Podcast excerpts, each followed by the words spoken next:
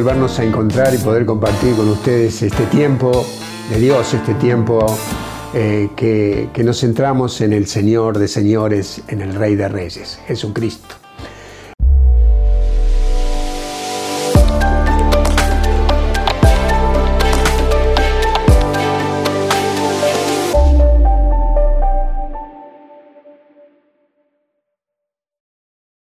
Cuando leemos el libro de los Hechos, que nos enriquece tanto y nos llena de tanta fe, encontramos primero lo que hemos vivido hace pocos días en la llegada del Espíritu Santo sobre ese lugar, en el aposento alto, donde habían 120 personas eh, reunidas. Y de ahí hay transformación y cambios de vida a todas esas personas, que convulsiona todo ese lugar y llena de de un mensaje eh, fortalecido, un mensaje lleno de fuego para todo, para comienza el mover de la iglesia en ese lugar. Pero también nos encontramos con, este, con todo el obrar del mal, del enemigo, que también se levanta para tratar de impedir ese mover del Espíritu Santo. Y, y en ese lugar también habían personas que querían todo el mal a todos los cristianos que tenían, estaban encendidos en fuego. En esas personas había alguien que, se llamaba Saulo de Tarso, que lo conocemos como Pablo. Saulo de Tarso lo encontramos en el, en el capítulo 6, donde están dándole muerte a Esteban, el primer mártir de la iglesia católica, y que eh, se encontraba ahí dándole muerte, es decir, la imagen que tenemos de, Pablo es una imagen eh, brutal, es una imagen sangrienta, porque él está metido en todo, en todo este eh, persecución de cristianos.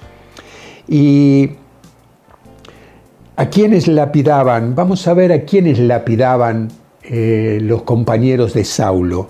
Dice la palabra que era un joven, dice en el capítulo 6, en el versículo 8, un joven creyente que lleno de gracia y poder hacía grandes prodigios y signos. Y dice en el versículo 10, también del mismo capítulo 6 de Hechos, pero no encontraban argumentos frente a la sabiduría y al espíritu que se manifestaba en sus palabras. Y el versículo 15 dice que el rostro de Esteban parecía el de un ángel. Estas palabras que dice el libro de los Hechos, hablando de este santo, de este hombre completamente entregado a Dios y tratando de, extender el reino de Dios a través de sus palabras, estos signos, esta, esta gracia de, que parecía un ángel, de que sus palabras tenían argumentos de fe, de amor, de esperanza, no le impidieron a, estas personas eh, este, lapidar a, Esteban. Y despreciaron, lo despreciaron. Y, este, y no hubo palabras de defensa de, Esteban que, que pararan a estas personas. No quisieron escucharlos, más enfurecidos y enfurecidos haciendo rechinar, dice la palabra, sus dientes, lo arrastraron hasta fuera de la ciudad y lo apedrearon. Mientras lo hacían, les confiaban sus mantos a un joven llamado Saulo. Saulo estaba en ese lugar. Saulo daba el ok a la muerte de Esteban. Saulo decía, quédense tranquilos por sus mantos, yo cuido de eso, denle el nomás que yo estoy en el control de, sus vestiduras, de sus mantos. Mientras tanto, eh, la muerte de, de Esteban sucedía. Y lo que quiero resaltar también en el capítulo 8 del versículo 1, del 1 al 3, dice, Saulo aprobó la muerte de Esteban. Ese mismo día se desencadenó una violenta persecución contra la iglesia de Jerusalén. Y en el versículo 3 dice, Saulo por su parte perseguía a la iglesia, iba de casa en casa y arrastraba a hombres y mujeres llevándolos a la cárcel. Es decir, que el espíritu del mal, el enemigo, había tomado la vida de estas personas para torturar, encarcelar y maltratar y matar a toda esta gente que proclamaba a Jesús de Nazaret como el Señor de sus vidas. Saulo estaba ahí, Saulo era de los que estaban ahí y dice la palabra y acá la nombra, Saulo aprobó la muerte, Saulo por su parte perseguía a la iglesia e iba de casa en casa tratando de encarcelar a todas estas personas.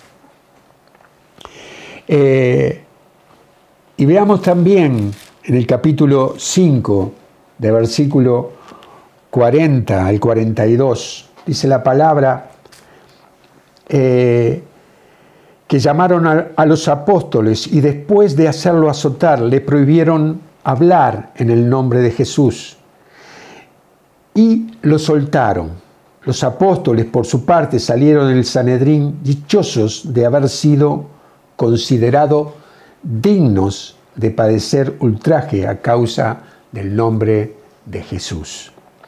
Y todos los días, tanto en el templo como en la casa, no cesaban de enseñar y de anunciar la buena noticia de Cristo Jesús. Hermoso. Eh, este, este relato de, este capítulo 5 eh, nos muestra en las escrituras que que la flagelación, los golpes que recibieron, los llamaron para golpearlos, lo iban a dejar en libertad, pero antes los llamaron para decirle, mire que esto va en serio, mire que, eh, como diríamos, no te la vas a llevar de arriba. Y los golpearon, los maltrataron y, sus cuerpos, eh, la, flagelación, los latigazos que recibieron, es una tortura, ustedes se pueden imaginar que es una tortura muy dolorosa y, muy humillante, ¿no? Bueno, eso fue lo que recibieron. Y dice que eh, sin detenerse, eh, yo pensaba esto, ¿no? Que a veces uno lee las escrituras y las lee y a veces no se detiene a pensar en esto, no se detiene a ver el dolor que sufrieron estos apóstoles eh, lo que le causó el dolor en su cuerpo, y, lee las cosas como si, como si nada, ¿no? Y el Espíritu me hizo acompañar a los apóstoles en ese momento, desde que salieron del Sanedrín y llegaron al lugar donde, eh, este, sin, sin, este, sin haber sido, habiendo sido prohibido eh, fueron, se sentían dignos de proclamar a Jesús, dignos de haber sido golpeados por el, el anuncio de Jesús como el Señor de sus vidas. Y todos los días, dice, tanto en el templo como en las casas, anunciaban la buena noticia de Cristo Jesús. Tremendo. Uno puede leer estas, las escrituras y puede seguro que que te entusiasmas y, hay un, una, un, asombro ¿no? de, de qué entrega tan grande que tenían, porque antes de que sus heridas, sus, su sangre se secara, ellos ya estaban anunciando en el templo y en la casa que Jesús era el Señor. Eh, y a veces nosotros, en nuestra vida de comunidad, a veces eh, estamos sensibles porque alguien no nos llamó o porque alguien nos dijo algo que no nos gustó y nos enojamos y nos retiramos y nos vamos de esas comunidades o, de ese lugar donde estamos sirviendo, donde estamos haciendo cosas. Estas personas eran golpeadas despiadadamente e inmediatamente anunciaron a Jesús como el Señor de sus vidas. No tuvieron en cuenta que fueron amenazados de que no podían hacerlo. No tuvieron en cuenta, tuvieron en cuenta en su corazón, en sus vidas, que Jesús era la salvación, que Jesús es el Mesías, y eso los, los motivaba a anunciarlo sin, sin tener en cuenta todo lo que le habían dicho y todo lo que le habían hecho. A nosotros hoy nos, asombra y nos admira escuchar y, nos, y respetamos esta actitud de, estos apóstoles. Pero a Saulo de Tarso le, le causaba odio y rencor. Y escuchar esto que hacían ellos los motivaba a él, a Saulo, a perseguirlos más despiadadamente, a seguirlos. Este es Pablo, ¿sí? Este es Pablo que en, el Nuevo Testamento escribe la carta a los romanos, escribe la carta a los corintios, a los gálatas, a los efesios. Este, este Pablo que nos llena de sabiduría y de conocimiento, de amor y de fe cada vez que, escuchamos y leemos sus escrituras y nos llena de fe, de saber de todo lo que se hizo a través. Este mismo Pablo es el Pablo que perseguía. Es Pablo, y tenemos que pensar que Pablo odiaba el nombre de Jesús, que era un perseguidor violento que encarcelaba a cristianos por lealtad al Dios del cielo. Esto era lo que Pablo decía al rey Agripa defendiéndose en el versículo en el capítulo 26 del libro de los Hechos. Este Pablo decía, contaba todo lo que lo que él había hecho. Y el Espíritu eh, me hablaba de, esto porque sentía resaltar todas estas cosas de Pablo, porque a veces uno quiere minimizar o es lo que me ha pasado a mí a veces, minimizar lo que Pablo hizo, como que no tiene tanta importancia. Y el Espíritu me hacía ver que tenía que verlo como realmente era. Pablo era un perseguidor, era un torturador de cristianos, era un hombre que los perseguía, los golpeaba y, los mataba. Ese era Pablo, no, no hay vuelta, era así, Saulo de Tarso era así. Y quiero resaltar todo esto porque no podemos olvidar de dónde venía Pablo. Cuando vemos la ceguera espiritual de su pasado, más veremos la gracia inigualable de Dios más veremos la mano que rescata a Pablo de ese lugar. De ese lugar de muerte, de ese lugar donde él estaba envuelto en un, lodo, en, el medio del barro, en el medio del mal. Ese era Pablo. Pablo estaba en ese lugar y cuando uno ve todo lo que él hace, ve también la mano misericordiosa de Dios, rescatándolo y sacándolo de ese lugar. Mire lo que dice en Primera de Timoteo, ¿no? en, en el capítulo 1.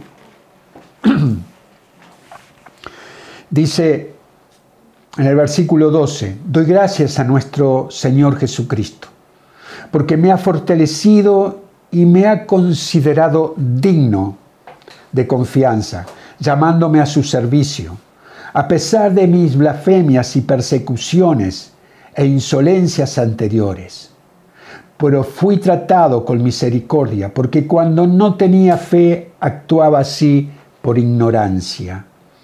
Y sobreabundó en mí la gracia de nuestro Señor, junto con la fe y el amor de Cristo Jesús. Es doctrina cierta y digna de fe que Jesucristo vino al mundo para salvar a, sus, a los pecadores. Y yo soy el peor de ellos. Sí, encontré misericordia. Fue para que Jesucristo demostrara en mí toda su paciencia, poniéndome como ejemplo de los que van a creer en Él para alcanzar la vida eterna. Al Rey eterno y universal al Dios incorruptible, invisible y único, honor, gloria por los siglos de los siglos. Amén. Estos versículos de primera de, Timoteo sintetizan todo lo que Pablo estaba sintiendo, todo lo que él había visto por la gracia de Dios cuando se encontró con Jesucristo, lo que ese encuentro, el haberse arrodillado frente a Jesús, le muestra lo que él fue y la gracia inigualable de Jesús para rescatarlo de ese lugar de perdición. Porque dice que fue tratado con abundó sobre sobreabundó la gracia de Jesús. Eso es. Sobreabunda la gracia de Dios cuando somos rescatados por él. Y cuando nosotros y hoy nosotros podemos llevar nuestra vida a la par de lo que Jesús hizo con Pablo, de la, vida de Pablo, de la vida de pecado rescatado a una nueva vida, de la vida de muerte a una vida de vida, de vida abundante. Eso es lo que le sucede a Pablo. Y él se siente como el primer pecador. Y dice, es doctrina cierta y digna de fe que Jesucristo vino al mundo para salvar a los pecadores. Y dice Pablo, y yo soy el peor. Él dice, yo soy el peor. Y no por una falsa humildad, porque Él en su intimidad se siente así. Como muchas veces nos hemos sentido así, cada uno de nosotros, cuando frente a la luz de Dios vemos todos nuestros defectos claros de lo que hemos sido y lo que fuimos. Y cómo eh, podemos sentirnos y podemos decir, yo estoy en el primer lugar también de esos pecados, de esos pecadores. Pablo se sentía así y, y la gracia del Señor que viene a rescatarlo. En toda la vida eh, hay sorpresas. Yo creo que en todas las vidas, en nuestras vidas y en la vida también de los que más admiramos, hay sorpresa. Dios me tocaba mucho cuando preparaba este tema porque realmente veía eh, la miseria, la pequeñez de un hombre que en la carne tenía todos los atributos, pero que estaba ciego en el espíritu, que no podía ver más allá. No pudo ver la muerte de un santo con cara de ángel, como decía, dice la palabra de Esteban. Y se estaba ahí alentando a, la gente que estaba con él para apedrear a un santo de Dios. Pablo fue rescatado de ese lugar. En toda la vida, en todas las vidas hay sorpresa, ¿verdad? Sorpresas cuando miramos más allá de, lo superficial. Cuando entramos en las profundidades de nuestras vidas, podemos reconocer que venimos de lugares de pecado como Pablo que podemos venir de lugares oscuros que nos tienen ahí prisioneros a muchos cuando no hemos recibido la gracia y el poder de Dios y de su mano que nos rescata de lo más profundo. Cuánto ha influido, yo pensaba esto, cuánto ha influido en mi vida de fe y en tu vida de fe seguro cuando leías las cartas de Pablo cuánto el Espíritu Santo obró en la vida de Pablo y escribió esas cartas que hoy edifican nuestra vida de fe. Pero también cuánta dureza y qué ceguera espiritual. Por eso Él dice, yo soy el primero de los pecadores. Y cuánta ceguera espiritual también cuando confrontamos la vida de Pablo con la vida, de, la, vida nuestra, ¿no? Eh, él se sentía de esa manera, como cuando recorremos nuestras vidas. Es así, todos tenemos un lado oscuro, un pasado que no es ni agradable ni alentador, ¿verdad?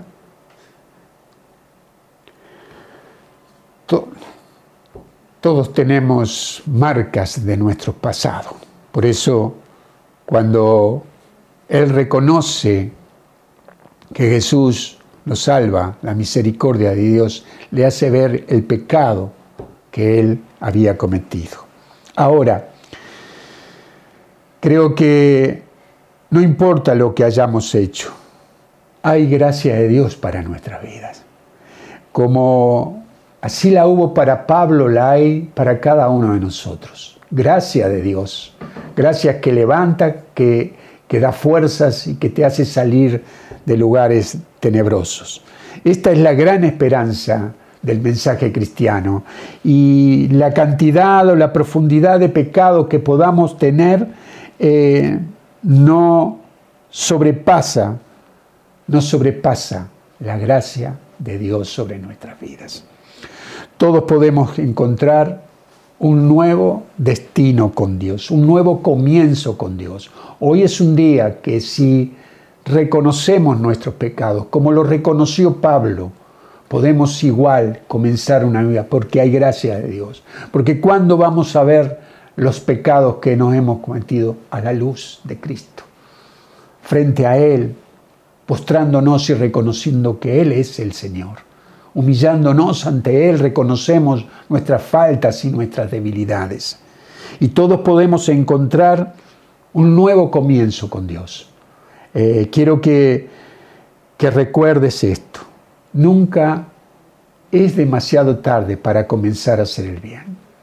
Nunca, nunca. Hoy puede ser, en este día puede ser el comienzo de una nueva vida, de empezar a hacer el bien a los que tenés al lado, en, el lugar donde te moves. Hoy puede ser el comienzo de una, vida, de, una nueva vida. Dejar el pasado atrás, el pasado de, una vida sin, sin, sin fuerza, una vida débil por los pecados.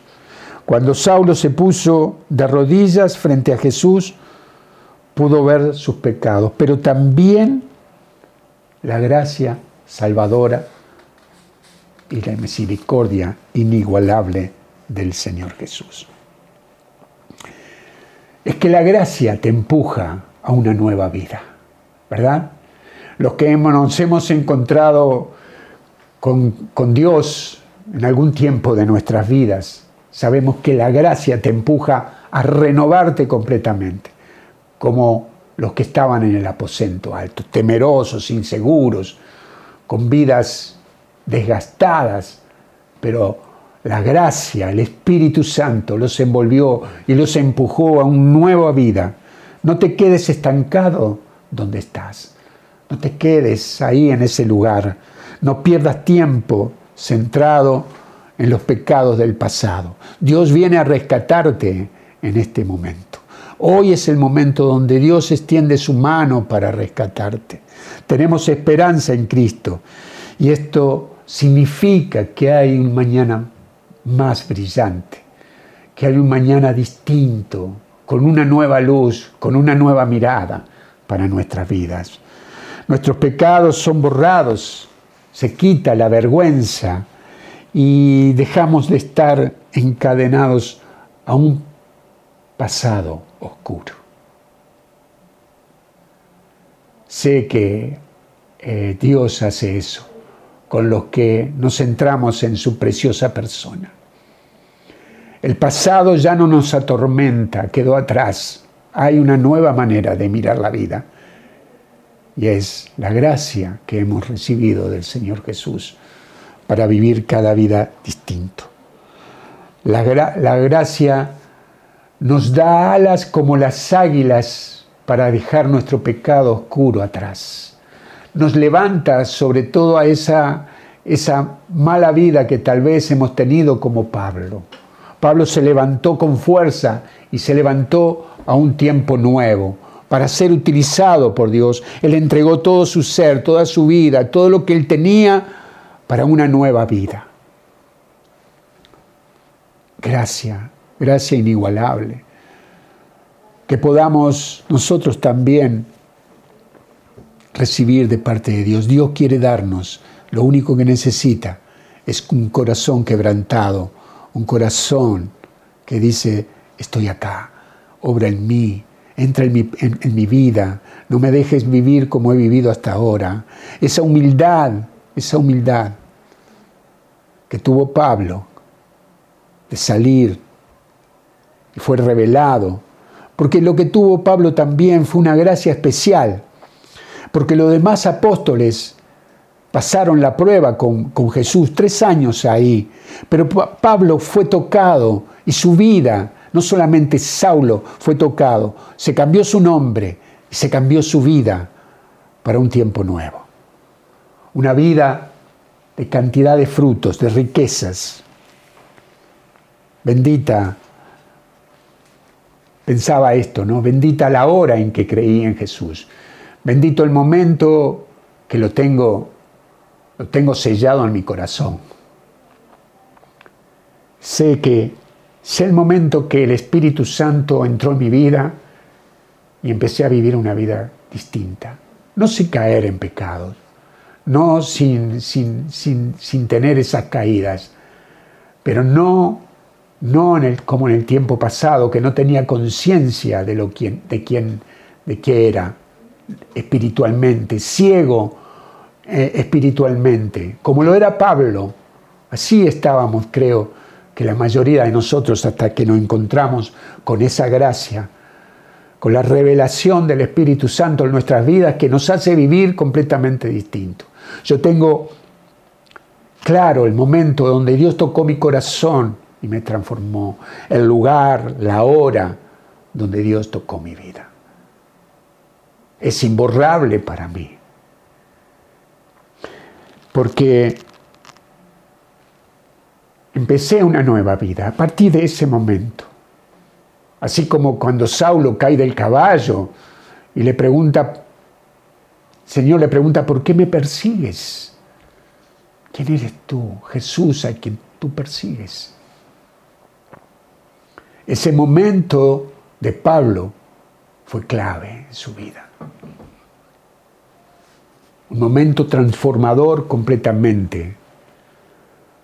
Una vida de la muerte a la vida.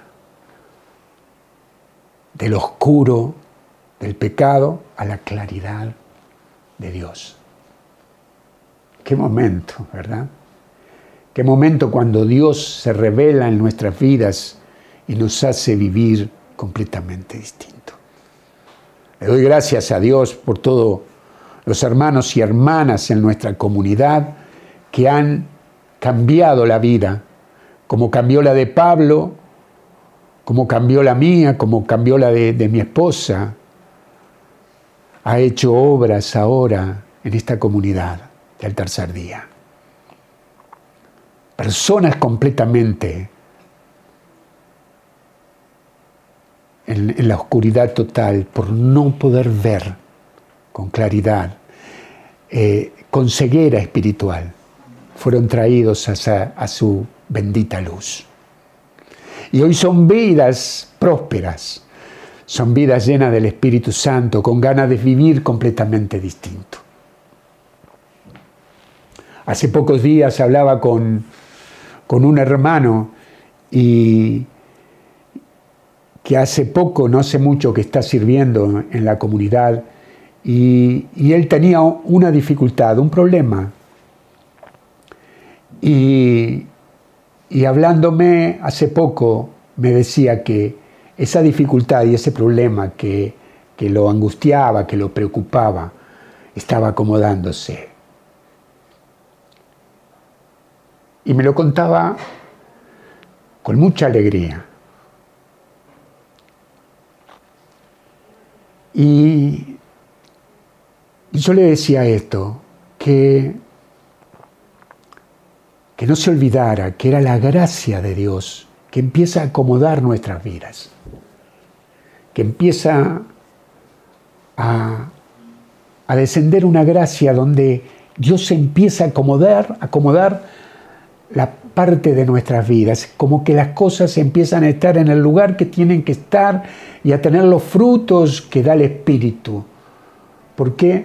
Porque sirve al Señor, porque este, este hermano está sirviendo al Señor y lo hace con, con, con, este, con amor, lo hace con, con cuidado de no hacer el mal, de hacer el bien, de difundir la buena noticia que es Cristo resucitado. Y cuando él va haciendo eso con su esposa, sus cosas, por gracia de Dios, se empiezan a acomodar, rescatados. No solamente él, su familia es rescatada. Así sucede con los que creemos en Cristo. Vidas resucitadas y renovadas a un tiempo nuevo. Pablo recibió la gracia del Señor Vos y yo la podemos recibir o la hemos recibido seguro. Yo sé que hay una gracia sobre mi familia, hay una gracia sobre mi matrimonio, hay una gracia especial que no me puedo olvidar. Que si estoy en el lugar donde estoy, es por gracia de mi Señor Jesús. A Él le debo todo, a Él la honra, la gloria por los siglos de los siglos. Amén. Como dice Pablo acá en Primera de Timoteo, al Rey eterno y universal, al Dios incorruptible y único, honra y gloria por los siglos de los siglos. Amén. Sé que Dios está tocando tu corazón ahora en este momento. Y si no le has entregado el corazón a Jesús, abrite ahora y decirle, Señor, obra en mí, obra sobre mi vida. Quiero dejar el pasado, quiero tener alas como las águilas para volar y dejar todo ese pasado de errores. No quiero estar centrado mirando lo malo que hizo. Hay una nueva vida, ahora, ahora, hay una nueva vida para cada uno de nosotros, por gracia del Señor Jesucristo. Recibámosla ahora recibí esa, esa gracia de Dios que es transformadora y que es renovadora de vidas. Gracias te damos, Señor, Dios nuestro y Rey nuestro, Padre, Hijo y Espíritu Santo. Revélate en cada uno de nosotros ahora, en este momento. Gracias, Señor, te damos. Bendito sea Dios, alabado por siempre y siempre el nombre precioso de nuestro Señor Jesucristo. Que así sea. Que Dios bendiga tu vida. Le damos gracias a Dios porque su gracia está sobre cada uno de nosotros y sobre tu familia, sobre tu hogar, sobre tu trabajo, sobre todas las actividades que desarrollas, sobre tu servicio al Señor. La gracia del Señor está ahí. Que Dios te bendiga. Nos volvemos a encontrar el próximo jueves y bueno, y siempre tomados de la mano de nuestro Señor Jesucristo. Que María Santísima esté intercediendo por tu preciosa vida. Amén.